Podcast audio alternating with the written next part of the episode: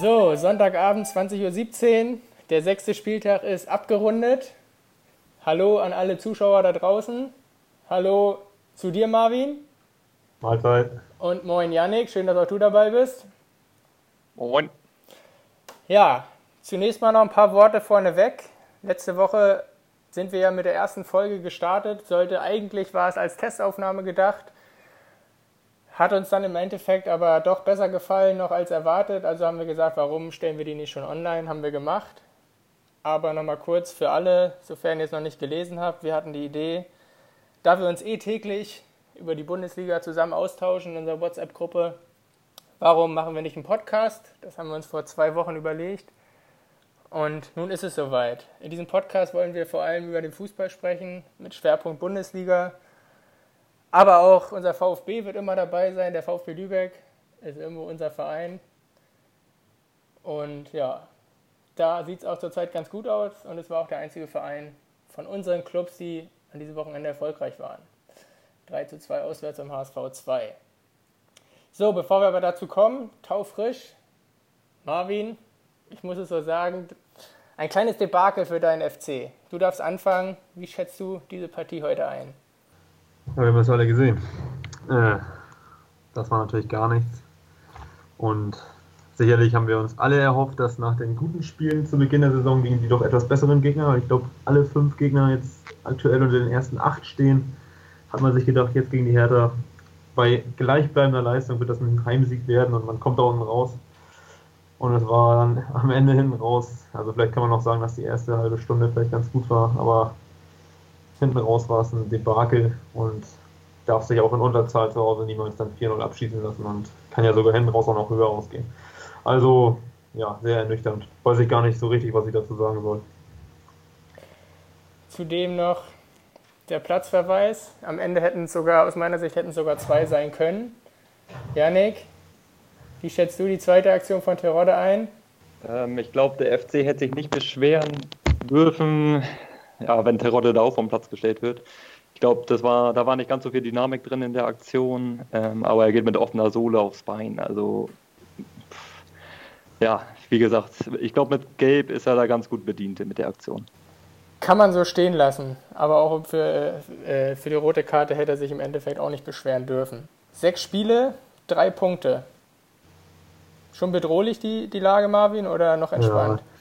Also ich hätte eigentlich gedacht, nach dem Spiel in München, wo dann äh, Isibue mit Rot vom Platz gegangen ist, dass das heute der einzige, äh, das einzige Fragezeichen ist, hinten rechts, wer da spielt und wie gut das dann läuft. Äh, aber dass es dann heute so viele Probleme gibt, äh, die eigentlich die Saison über noch gar nicht da waren. Ob das nun war, also es war ja keine Ballkontrolle zu sehen, es war überhaupt kein, also im Angriff völlig statisch. Der Modest, den man in Köln kennt, äh, von dem sind sie ja meilenweit entfernt, also die Rückholaktion war auch bislang äh, PR-mäßig gut, aber ansonsten äh, hat die nichts gebracht.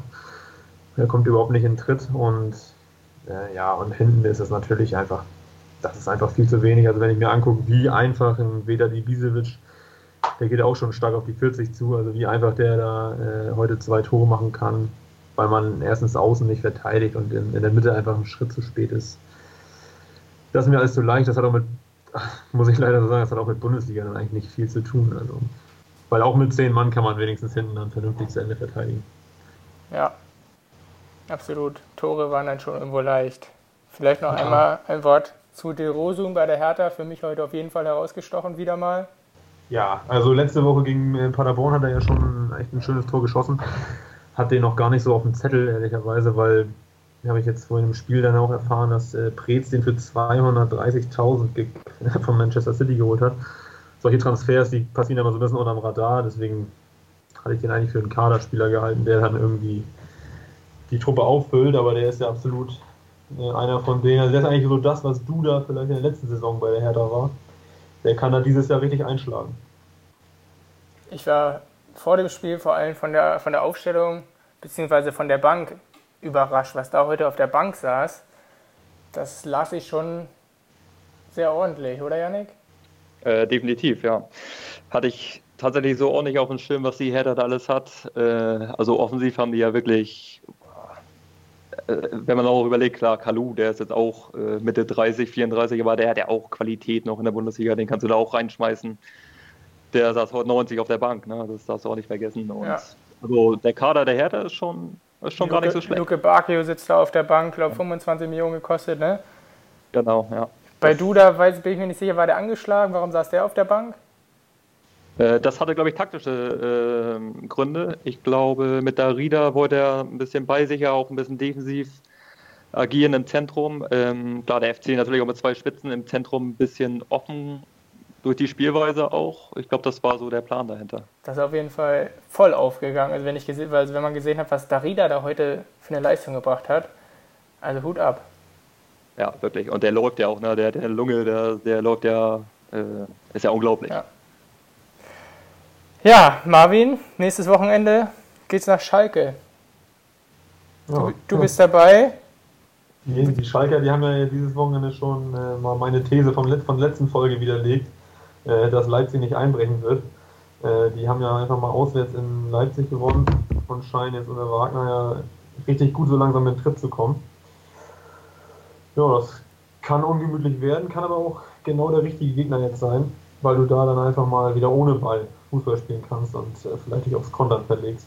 Das könnte vielleicht aktuell besser laufen als so wie heute. Die Herde hat ja, wie Janik gerade schon gesagt hat, die Herde hat ja ein bisschen defensiver angefangen und hat Köln eigentlich äh, kommen lassen. Und ähm, daraus sind ja dann auch die gefährlichen Situationen in der ersten Halbzeit entstanden. Mit Ball ist es eben dann doch noch zu wenig. Ja.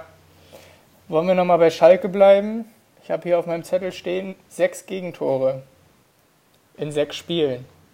Das ist deutlich besser als vergangene Saison und das zeigt sich auch in der Tabelle. 13 Punkte haben die jetzt auf dem Konto. Aber es sind noch ein, zwei Spieler drin, die einfach äh, jetzt rauskommen. Also wenn ich so an Harid denke zum Beispiel, haben sie ja, glaube ich, der ist, glaube ich, schon in der dritten Saison bei Schalke.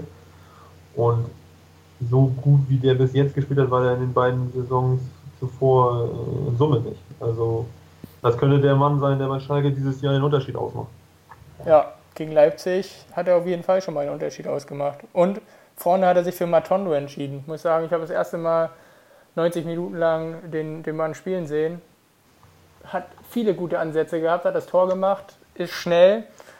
Also, wenn er den auch noch hinkriegt, bin ich mal gespannt. Kommt der ja, auch von City? Oder? Der kommt auch von City, glaube ich, ja. Ein, ein Wort zu Matondo. Ich habe den letztes Jahr gesehen.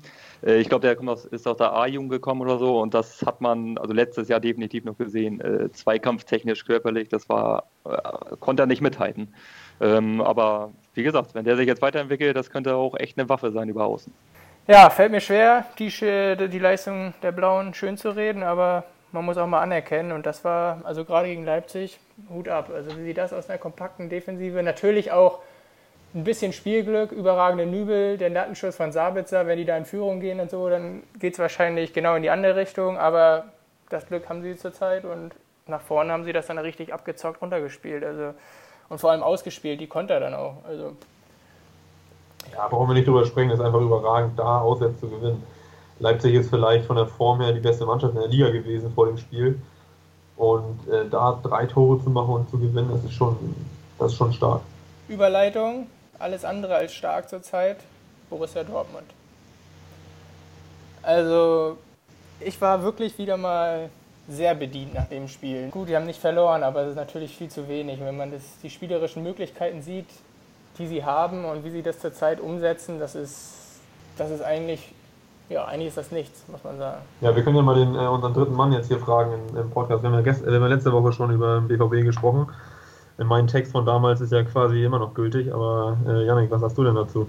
Ja, zur BVB kann man zurzeit echt sagen, ähm, also sie führen ja sehr oft, äh, spielen einen ordentlichen Ball, aber was defensiv, was die Defensive angeht, das ist dann halt auch wirklich zu dünn.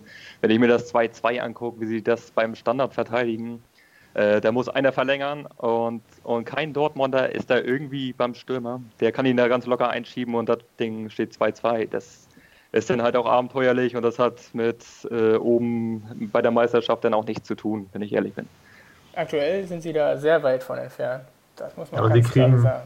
Und sie kriegen wieder zwei Gegentore und sie kriegen wieder Gegentore nach Standards. Die haben jetzt mittlerweile neun Gegentore, weil du eben gerade gesagt hast, Schalke hat sechs, Dortmund hat jetzt neun. Äh, und wir haben auch letztes Jahr schon darüber gesprochen, dass sie äh, hinten zu anfällig sind und dass sie nach Standards nicht gut sind und äh, es hat sich nichts geändert. Also, wie gesagt, das ist genau das, was ich letzte Woche gesagt habe. Sie sind einfach in jeder Situation im Spiel für ein Gegentor gut. Ja, und nach vorne haben sie sich auch deutlich weniger Chancen rausgespielt. Also, wenn man sich die zweite Halbzeit anguckt, was die eigentlich für Qualitäten da vorne haben, wie die eigentlich auch offensiv ausgerichtet sind. Aber die, die spielen es ja sowas von ungefährlich nach vorne. Also, das ist, da läuft der Ball von links nach rechts und dann wieder nach hinten und wieder nach links. Aber dass man da irgendwie mal in, richtig in die gefährlichen Räume kommt, mit Tempo irgendwie mal ein 1 gegen 1 gewinnt, das vermisse ich komplett. Also ja, das sehe ich genauso. Da fehlt einem halt die, die Durchschlagskraft nach vorne. Ja, das Ding auch wirklich zum 3-1 dann zu wenden, dass, es, dass, es, dass du das Ding gewinnst halt. Ne? Und ähm, dann lassen sie sich wieder da hinten einen reinmurmeln. Ja, so wird das nichts. Ja, vielleicht ist das aber auch der Fall, dass sie genauso wie sie den Ball hin und her schieben, auch die Verantwortung einfach hin und her schieben für so ein Spiel, das auch mal in die Hand zu nehmen. Weil wenn ich mir die Aufstellung äh, von gestern angucke, da sind mit Witzel und Reus äh, zwei Spieler auf dem Platz, die das Ding eigentlich führen müssen, äh, von der Mentalität her. Und der Rest ist ja eigentlich mehr oder weniger eine U23, sage ich jetzt mal. Gut, Götz hat jetzt gestern von vornherein gespielt, aber der hat ja auch andere Probleme, äh, als der BVB zum Sieg zu führen. Der muss ja erstmal mit sich selber wieder ins Reine kommen. Und Marco Reus hat letzte Woche gesagt, sie haben kein Mentalitätsproblem und diese Woche sagt äh, Roman Bürki, dass sie nicht wie Männer spielen, was ja eigentlich dem völlig widerspricht. Also auch von der Wahrnehmung her haben sie da wahrscheinlich leichte Schwierigkeiten, äh, sich selbst auch richtig einzuschätzen. Ja, ich will aber kurz jetzt äh, ein, dazwischen grätschen, weil du den Namen Götze genannt hast. Das war für mich gestern der einzige Lichtblick im Spiel. Also für mich hat er ein, ein richtig, richtig starkes Spiel gemacht. Deutlich herausgestochen. Das war der Einzige, der die gefährlichen Bälle vorne reingespielt hat. Wenn ich an die Szene von Dahut denke, den er mustergültig da reinlegt, also die, dass er den liegen lässt, war natürlich gut gehalten von Pavlenka, aber das ist eigentlich ein sicheres Tor. Ja. Und also ich denke, dass man auf, um Götze nicht drum herum kommt. Vielleicht muss man sich auch überlegen, Reus irgendwie umzustellen, dass Götze weiter von, von hinten kommt. Wenn er auch mit Alcázar spielen will vorne, dann muss Götze vielleicht auch auf die 10, weil er in meinen Augen hat er gestern wieder gezeigt, dass er derjenige ist, der die gefährlichen Bälle spielen kann. Und von Reus kommen diese gefährlichen Bälle nämlich nicht. Genau, genau. Also Götze ist für mich ein, im System von Favre ist Götze für mich entweder ein Zehner oder einer, der draußen ist. Weil für die Flügel ist er einfach, hat er nicht mehr die Dynamik, die er mal hatte. Und äh, vorne drin sehe ich den einfach, sehe ich den nicht als Spielertyp. Das ist für mich einer, der so ein bisschen äh, auch mit ein bisschen Freiheit einfach im Mittelfeld kreisen kann. Auf der 10. Und da hat aber Favre natürlich seinen Liebling äh, Reus gesetzt. Deswegen wird es für ihn da eigentlich kein Durchkommen geben, denke ich. Äh, ich sehe das ähnlich. Ähm, ich finde aber, wenn man mit Paco Alcázar vorne drinne spielt, ähm, dazu kannst du Götze als Hängespitze und warum äh, versuchst du es denn nicht mal mit Reus ähm, über den Flügel? Ne? Finde ich auch eine Alternative, äh, die ich glaube ich beim BVB noch nicht gesehen habe. Ähm, das wird mir jetzt taktisch einfallen, äh, das zu versuchen. Ja, oder ein 4-1-4-1, wo die beiden nebeneinander spielen hinter dem, hinter dem Stürmer. Aber dann fehlt dir wahrscheinlich noch mehr die Balance, die dir jetzt sowieso schon fehlt, äh, um hinten äh, gut zu stehen. Ja, genau, das ist dann wahrscheinlich einfach zu, das wird zu Abenteuer. Das, das kann ich mir auch nicht vorstellen. Ja. Um noch einmal weiter in die Tiefe zu gehen, Mats Hummels ist gestern ausgefallen. Für ihn hat Weigel dann hinten drin gespielt. Aus meiner Sicht, wenn man einen fitten Sagadu hat, und der Stamm, ein Stamminverteidiger fällt aus, ist das schon ein Schlag ins Gesicht für den, ne? wenn man dann Weigel nach hinten zieht und, und nicht Zagadou vertraut in dem Moment. Ja, finde ich auch, gerade weil Zagadou, klar, relativ junger Spieler, aber letzte Saison habe ich ihn gesehen, äh, da hat er ja Bombenspiele absolviert da hinten in der Viererkette. Ähm, natürlich hat er Fehler drin, das ist ja logisch, aber das ist beim jungen Spieler auch normal. Finde ich trotzdem, dass man ihm da vertrauen muss ähm, und ihn da weiter aufbauen muss für die Zukunft. Sehe ich genauso. Also ich glaube, ich hätte ihn auch aufgestellt. Auf der linken Seite hat Hakimi gespielt. Immer wieder gute Ansätze, aber auch immer wieder Harakiri, wo er dann Bälle verliert und völlig äh, überdreht auftritt. Und Also irgendwie, da muss er auch, den muss er auch noch irgendwie in Balance bekommen. Äh, ja, bin ich auch bei dir. Natürlich äh, offensiv, der hat natürlich ordentlich Tempo, ganz klar. Äh, ja, die Defensive wird dann immer ein bisschen vernachlässigt. Ähm, ja, und dadurch äh, ist die Balance natürlich auch schwer zu halten. Gerade über den Flügel ist dann immer einfach ein, auch ein Angriff, ein Konter zu starten. Aber du brauchst ja offensive Außenverteidiger. Wenn du, wenn Sancho vorne, der wird ja immer gedoppelt und auf der anderen Seite ist es dann ja genauso. Äh, wenn da der äh, Außenverteidiger seine Position hält und gar nicht mit nach vorne schiebt und hinterläuft, dann äh, kommst du da über die Flügel ja auch nicht durch. Also da, das brauchen die schon. Und da ist so ein Hakimi wahrscheinlich der beste, den sie aktuell auf der Position offensiv haben.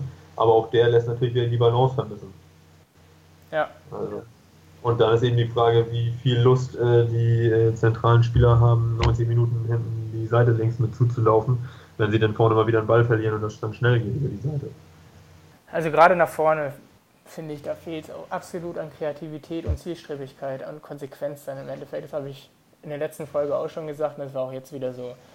Ja, da musst ich, du einfach klarer auf das dritte Tor gehen und dir die Chancen herausspielen. Wenn du ein Heimspiel hast, da, da, muss, da mussten viel mehr Chancen kreiert werden und das ist mir dann auch zu einfach gewesen. Also, ja, du meintest gerade, ähm, Götze spielt richtig gute Bälle vorne rein. Ähm, das Problem ist, wenn Götze als Neuner spielt, wer ist dann vorne drin? Ne? Da sind wir wieder bei dem Thema, dass dann halt ein, ein richtiger Mittelstimmer fehlt. Ne? Ja, ja. Ja, in dem Moment, wo du Götze ganz vorne reinstellst, spielst du eigentlich ohne Stürmer, weil der immer wieder sich fallen lassen wird, weil er da vorne ja in der Luft hängt.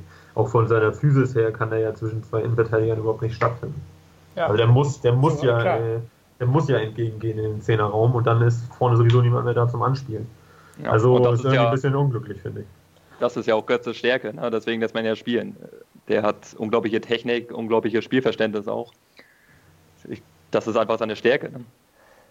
Ich muss auch ganz ehrlich sagen, um da vielleicht auch nochmal ein kleines Fass aufzumachen, habe ich auch vor der Saison gesagt, für mich sind Götze, Alcázar auch irgendwo ähnliche Spielertypen und ich hätte mir eigentlich gewünscht, dass sie gerade für die, für die für Sturmzentrum noch einen Spieler holen, den du auch mal mit Flanken bedienen kannst. So ein, ein größer, gewachsener, robuster Stürmer, um mal ein paar Namen, den Joel Linton in Hoffenheim, der ist in die Premier League gegangen, von dem Kaliber, das hätte ich mir gut vorstellen können. Gerade für solche Spiele, wo der Gegner dann auch mal vielleicht hinten drin steht, um einfach auch mal irgendwie eine, eine andere Variante zu haben. Nicht immer alles spielerisch lösen zu müssen, sondern auch mal mit, mit Flanken gefährlich zu werden. Und die Option, die fällt eigentlich komplett weg. Ja, das ich würde auch mal die Frage stellen, wieso ein Alcázar nicht, warum ist der, hat der gestern nicht von Anfang an gespielt? Der hat in fünf Spielen fünf Tore geschossen. Also verstehe ich auch zum Beispiel nicht, wieso man da jetzt, das hatten wir letzte Woche auch, dieses ewige Rotieren, nur weil man meint, man hat äh, möglichst viele gleichwertige Spieler. So ein Stürmer gehört vorne rein. Das ist wie bei, das ist fast eine Torquote wie Lewandowski und da wird überhaupt nicht drüber nachgedacht, ob der draußen bleibt. Ja, hat er mit ein bisschen auf Hinblick auf das anstehende Champions League-Spiel so aufgestellt und halt wahrscheinlich auch erkannt, dass Götze in seinen wenigen Aktionen im Spiel zuvor auffällig gut gespielt hat. Also da schon gute Aktionen drin gehabt hat und ja, schießt auch das Tor. Letztendlich lag es nicht daran, ob Alcázar nicht gespielt hat, sondern das war ja, lag das an anderen Dingen gestern.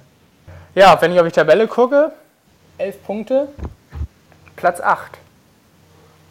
Aber also ganz neutral gesagt, äh, macht die Tabelle ja Spaß dieses Jahr. Ne? Also wir haben, wir haben Bayern als ersten, äh, irgendwo normal, aber auch nicht mit 18 Punkten, sondern auch nur mit 14 in Anführungszeichen. Und dann haben wir eigentlich bis Frankfurt, die sind Neunter, sind es nur vier Punkte. Ja, und wir, also haben, wir, haben, wir haben fünf Teams mit 13 Punkten. Ja, und eine breite Masse an Teams, die echt über die nächsten drei, vier Wochen ganz, ganz oben dran bleiben können. Ne? Unter anderem auch Freiburg. So, die haben auch heute gespielt. Die sind, die sind Dritter. Die haben 13 Punkte auf dem Konto. Das ist also das ist wirklich auch eine Truppe. Die haben auch heute wieder äh, auswärts ein Spiel gedreht. Also das, das ist, da kann man auch wieder nur sagen, das ist wirklich auch herausragende Arbeit, die da so ein äh, Streich einfach einfach macht. Weil auch der hat jedes Jahr mit Abgängen zu kämpfen und der steht jetzt mit 13 Punkten auf Platz 3. Sicherlich werden die noch einbrechen. Und selbst wenn er am Ende wieder Zwölfter wird, ist das ja für den trotzdem eine starke Leistung. Und auch wenn man sich äh, heute die Ausstellung mal anguckt, wen er da noch reinschmeißen kann, er kann auch einen Weitschmidt, der bei, U, bei der U21 EM war es, glaube ich, Torschützenkönig wurde. Ähm, Vincenzo Griffo haben sich geholt, der saß auch auf der Bank heute. Äh, war, glaube ich, ein Doppelwechsel. Also das ist dann schon Qualität, die, die da von der Bank kommt. Ne? Ja, die haben sich echt gemacht, die haben sich echt gemacht und äh, auch echt einfach gute Leute auch. Und auch bodenständige Leute da im Kader. Macht, macht Spaß, dem Sportclub zuzuschauen, finde ich. Strittige Szene gab es dennoch zum Schluss, glaube ich, ihr habt das Spiel auch gesehen der eigene Mann schießt, ich weiß nicht, wer es war, aber ich glaube, schießt, war das Günther, dem er den Ball in die Hand schießt? Ja, genau, Günther kriegt den Ball in die Hand, genau. Hand überm Kopf, klar, kurze Distanz, aber A hat die Hand da oben nichts verloren. Und B habe ich mich gefragt, also das muss er sich doch zumindest dann auch anschauen, oder? Davor hat er sich die Szene auf der anderen Seite auch angeguckt. Also aus meiner Sicht darf es für sowas niemals einen Elfmeter geben. Einfach weil daraus ja so oder so niemals eine gefährliche Szene entstanden wäre. Andererseits gibt es aber eben diese Handregel und dann wird es dann wieder schwierig, das überhaupt alles zu verstehen, was die äh, hohen Herren sich da so ausgedacht haben. Ja, haben wir, glaube ich, die erste Liga soweit abgehakt. Ja, dann kommen wir doch mal in die Niederung des Amateurfußballs in Liga 2. Yannick, dein HSV, auch nicht gewonnen. Auch nicht gewonnen. Ähm, ich finde es ein bisschen schwer, das Spiel jetzt ja, äh, einzuschätzen. Ich sag mal so, bis zur 72. liegst du in Regensburg 1-0 zurück. Äh, dann denkst du natürlich, okay, äh, komm, mach noch das 1-1, dann nehmen wir noch einen Punkt mit. Ne? Drei Minuten später führst du da 2-1. Ähm, ja, wie auch immer, denn klar, zweite Hälfte waren sie schon äh, die dominante Truppe, hatten auch ihre Chancen. Ähm, aber führst dann 2-1 nach 75 und lässt dir dann in der 85. dann noch einen reinmurmeln und äh, das ist ja dann so gesehen zu wenig. Äh, andersrum kann man natürlich auch sagen, okay, du nimmst da trotzdem noch einen Punkt mit. Schwer einzuschätzen. Im Endeffekt drei Punkte hinter dem VfB Stuttgart, die ihr Spiel wieder gewonnen haben, spielerisch eigentlich wieder nicht überzeugt haben. Ist die Frage, wie lange das noch gut geht. Genau, das ähnelt ja ein bisschen dem HSV der letzten Saison. Äh, unter Hannes Wolf hatten die auch äh, eine Serie, wo sie dann wirklich mit einem Tor gewonnen haben. Äh, keiner wusste nachher so wirklich, warum sie denn da noch das Spiel gewonnen haben oder gedreht haben. Äh, ähnelt so ein bisschen, finde ich. Ähm, überzeugend ist das nicht vom VfB, aber ich meine, neuer Trainer, äh, es sind jetzt, äh, war jetzt der siebte, siebte Spieltag, meine ich. Ähm, die werden sich natürlich auch noch im Weg. Nee, achte, Entschuldigung. Achter, äh, achter, achter, achter Spieltag. Ähm, klar, die haben 20 Punkte, das ist natürlich überragend. Ne? Auch der HSV will ich auch sagen, ähm, mit 17 Punkten ist auch äh, absolut ordentlicher Start. Ähm, was mir in den letzten beiden Auswärtsspielen so ein bisschen aufgefallen ist, ähm, sie haben die erste, auch im Derby äh, schon die erste halbe Stunde wirklich äh, verschlafen, kann man das schon fast nennen. Die waren äh, nicht präsent, die waren nicht in den Zweikämpfen Kämpfen drin. Ähm, Gerade im Derby, das war schon echt äh, dünn von der Einstellung. Ähm, und wenn das dann wie im Derby läuft, dann äh, kannst du dann natürlich auch versuchen, was du willst, dann verlierst du so ein Ding. Äh, mit dem, ja, gut, über die Situation wollen wir natürlich jetzt nicht nochmal sprechen, äh, wo der Schiri dann auf einmal Tor ausgibt. Lassen wir das mal lieber. ja, ähm, gut, haben jetzt einen Punkt mitgenommen aus Regensburg, äh, kann man dann am Ende doch mit leben. Und jetzt gilt es, das Heimspiel, ich meine, gegen Kräuter führt, äh, müssen sie halt drei Punkte wieder nachlegen und dann äh, versuchen, sich abzusetzen. Ja, es geht jetzt für den HSV, hast du mir mal angeguckt, zu Hause gegen Fürth noch das vermeintlich leichteste Spiel, weil sie dann nach Bielefeld fahren, aktuell Tabellen Dritter, und dann den VfB Stuttgart zu Hause fahren, aktuell Tabellen Erster. Also das ist sehr richtungsweisend, die nächsten drei Spiele. Wollen wir mal schauen, wie sie da so durchkommen. Ja, und Marvin, FC St. Pauli hast du als Holzertruppe bezeichnet, die gar nichts gebacken bekommen, letzte, die letzte Folge. Jetzt haben sie ja. ziemlich, ziemlich souverän ihr Heimspiel gegen Sandhausen gewonnen. Ah, ich habe das Spiel nicht gesehen. Ähm, meistens ist es ja auch nicht schlimm, meistens verpasst man ja nicht viel. Aber äh, ich muss gestehen, ich habe es auch nicht gesehen. ja, aber sie haben ja sie haben zweimal gegen Sandhausen gewonnen. Gut, nehme ich zur Kenntnis. Aber bleibe bei meiner These. Also, es ist aber auch wirklich, es ist wirklich sehr unglücklich für mich gelaufen, weil sie jetzt auch Sechster sind mit drei Punkten auf dem, auf dem Relegationsplatz. Also theoretisch kannst du da auch schon äh, wieder davon sprechen, erweiterter Kreis der Aufstiegsaspiranten. Aber es ist alles ein bisschen früh. Warten wir mal, warten wir bis Weihnachten ab, dann wirst du schon sehen, wo sie dann stehen. Ich finde generell ist diese zweite, zweite Liga wieder sowas von ausgeglichen. Also gefühlt schlägt da wieder jeder jeden. Also Erzgebirge Aue steht auf Platz 4 mit 14 Punkten. Ja, aber weil du, so wie jetzt Montagabend, treffen ja Nürnberg und Hannover aufeinander und die haben, Nürnberg hat neun, Hannover hat acht. Das ist ja auch, die kommen, äh, das ist der Favoritenkreis eigentlich auf, die, auf den Aufstieg und die sind mittlerweile schon über zehn Punkte hinter dem, hinter dem Tabellenführer. Ja, und dann dadurch hast du natürlich andere Teams oben, wenn die dann, wenn die dann so versagen.